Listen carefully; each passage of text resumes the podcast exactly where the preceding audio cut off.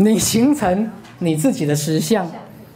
那实相对别人的经验有贡献，请划线。所以各位，赛斯说的不只是你创造你自己的实相，而且对别人怎么样有贡献。但你们每一个人拥有一个在时空里面独特的创始性的姿态，来，独特的创始性的姿态，请划线。来，再次再强调了哦，每个人的姿态是什么？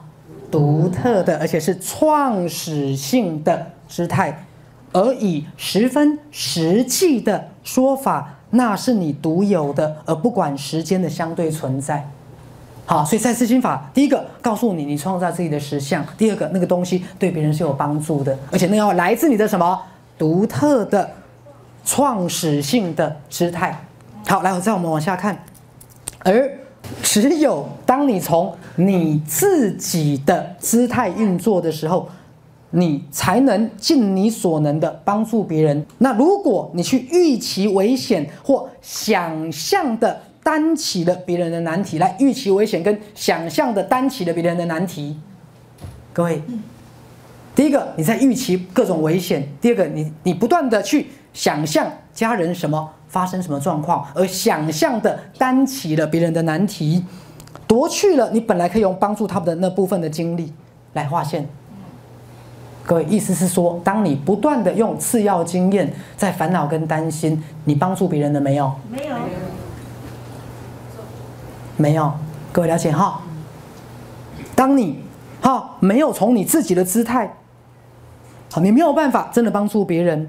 那去想象各式各样的危险，去投射各式各样的未来的灾难，或想象的担起别人的难题，夺去了你本来可以帮助他们的那一份精力。因此，好，赛斯在解释，他说：“我不是要你们把你们的眼睛转开，不去看世界上很多的不幸，而实际帮助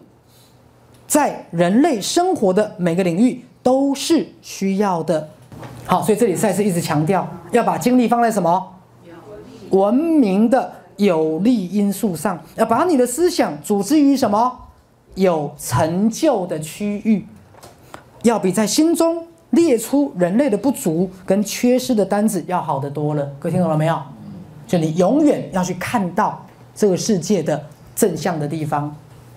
去看到人性的善的地方，善的地方，而绝对不是永远在互相批评、互相指责、互相怪罪。